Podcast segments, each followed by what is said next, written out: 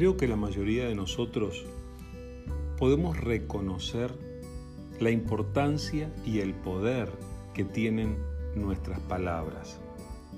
Nosotros hablamos y cada vez que hablamos producimos algún efecto, especialmente en las personas que nos rodean. Y cuanto mayor sea su vínculo con nosotros, mayor será el efecto que nuestras palabras produzcan en ellas.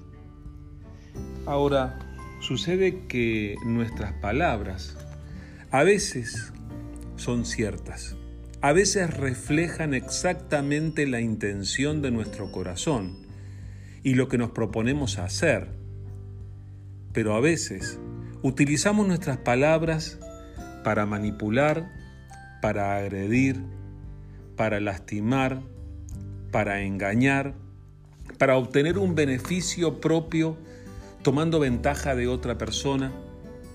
Utilizamos nuestras palabras para tantas cosas y muchas veces nuestras palabras no son bien usadas para hacerle bien a los demás, sino que utilizamos nuestra capacidad de comunicarnos, nuestra capacidad de hablar para deshonrar a los que nos rodean. Por favor, presta mucha atención. Tú todos los días te comunicas con personas que te rodean. ¿Qué tal si te propusieras elegir bien las palabras con las que te comunicas? ¿Qué tal si te propones hacerle bien a quienes te rodean y especialmente que cuando les digas algo, ese algo pueda ser verdad? Te quiero recordar estas palabras que Jesús dijo en el Sermón del Monte.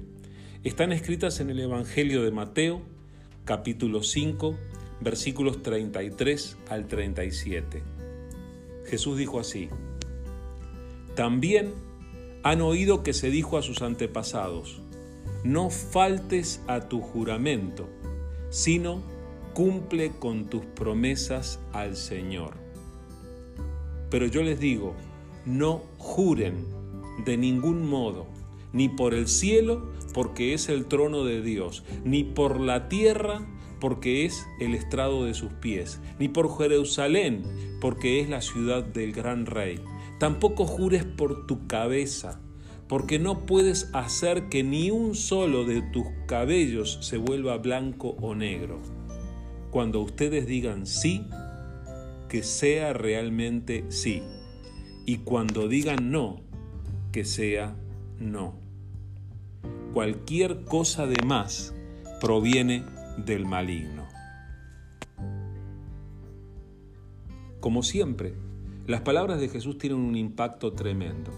Jesús se refiere a nuestra manera de comunicarnos y nuestra manera de tratar de reafirmar de alguna manera que lo que estamos diciendo es cierto o que lo que estamos diciendo se va a cumplir.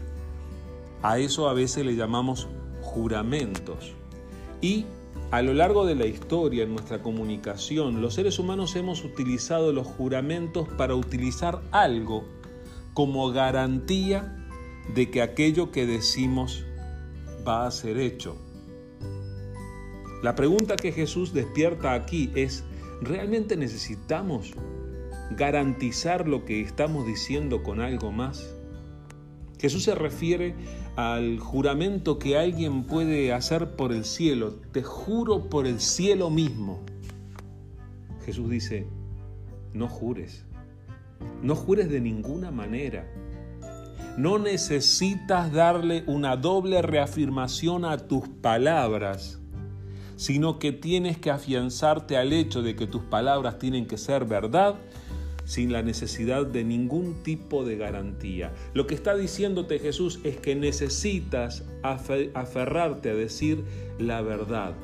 No jures ni por el cielo, ni por la tierra, ni por eh, Jerusalén.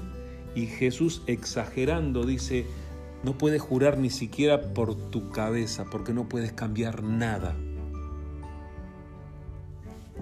No podemos tratar de aferrarnos a algo externo para lo que Jesús nos está enseñando aquí. Jesús dice, cuando ustedes digan sí, que sea realmente sí. Y cuando digan no, que sea no. Cualquier cosa de más proviene del maligno. Entonces te propongo, elige bien tus palabras y procura que lo que tú digas, que lo hagas. Y que cuando digas sí, que sea sí. Y cuando digas no, que no haya una segunda opción, que sea, sea sencillamente no. Sé fiel a tus palabras. Que Dios te bendiga.